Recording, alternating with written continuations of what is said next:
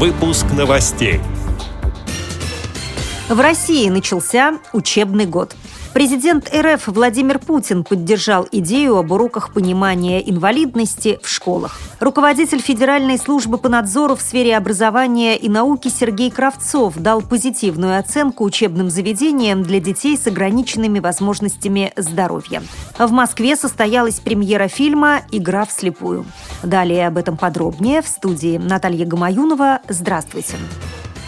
Для 5 миллионов 600 тысяч студентов вузов и более 14 миллионов российских школьников начался новый учебный год.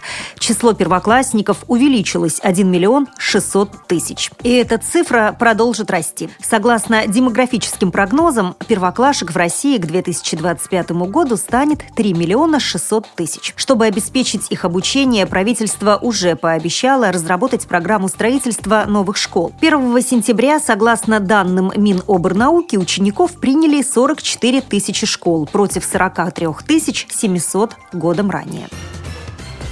Президент России Владимир Путин поддержал предложение молодого преподавателя-инвалида о введении в школьную программу специальных курсов по пониманию инвалидности и совместному обучению, пишет РИА Новости. На встрече с участниками молодежного форума «Селигер», куда в пятницу приехал глава государства, преподаватель-инвалид предложил распространить практику спецсеминаров по пониманию инвалидности на все школы России. По его словам, такие курсы сейчас есть в ряде столичных школ. Их читают преподаватели с ограниченными физическими возможностями, которые отвечают на разные вопросы детей. Мне кажется, что идея ваша очень хорошая. Здесь не просто все. Нужно быть не только человеком с ограниченными возможностями, нужно еще иметь подготовку какую-то, а это не всегда просто. Выход может быть только один – готовить людей, сказал Путин. Некоторые спецшколы России, такие как школа-интернат номер один в Москве, впервые начали учебный год в системе социальной защиты. Выступая на праздничной линейке 1 сентября, руководитель Федеральной службы по надзору в сфере образования и науки Сергей Кравцов отметил, что переход в новое ведомственное подчинение никак не отразился на учебной составляющей. Учащиеся специализированных школ сдавали и будут сдавать единый государственный экзамен, а также проходить все аттестационные информационные мероприятия, предусмотренные в РФ. Более того, новое ведомственное подчинение позволило первому интернату улучшить свою материально-техническую базу. Школа стала одним из победителей московского конкурса по внедрению инновационных подходов в сфере образования. Напомню, что вопрос о переходе московской школы-интерната номер один из ведения Департамента образования в Департамент соцзащиты вызвал немало дискуссий. Педагогический коллектив, родители, учащиеся и выпускники не раз обращали внимание на важность сохранения и укрепления учебной составляющей работы этой школы, а также других специализированных учебных заведений для незрячих и слабовидящих детей.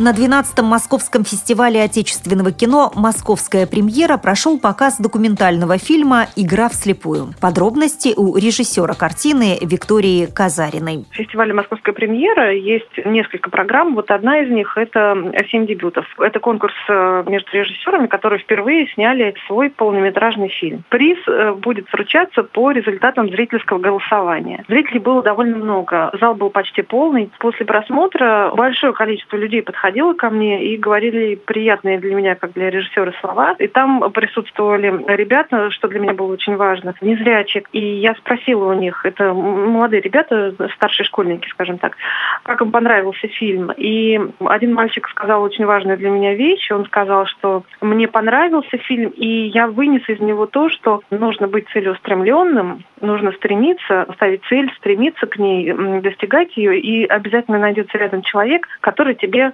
поможет. Это как раз часть того, что я хотела вложить в фильм. И мне было приятно, что вот это вот мой месседж к зрителю был услышан и был прочитан. Я напомню, «Игра вслепую» — это документальный фильм о незрячей пианистке Елене Кухаренко. «Игра вслепую» — это название несколько двусмысленное. С одной стороны, это игра вслепую, то есть игра без зрения, а с другой стороны, игра в слепую, если писать раздельно, то э, здесь речь идет о том, что ее молодой человек, Роман, на протяжении фильма мужчина завязывает себе глаза с целью попробовать испытать, что чувствует его девушка, его возлюбленная, чтобы лучше ее понять.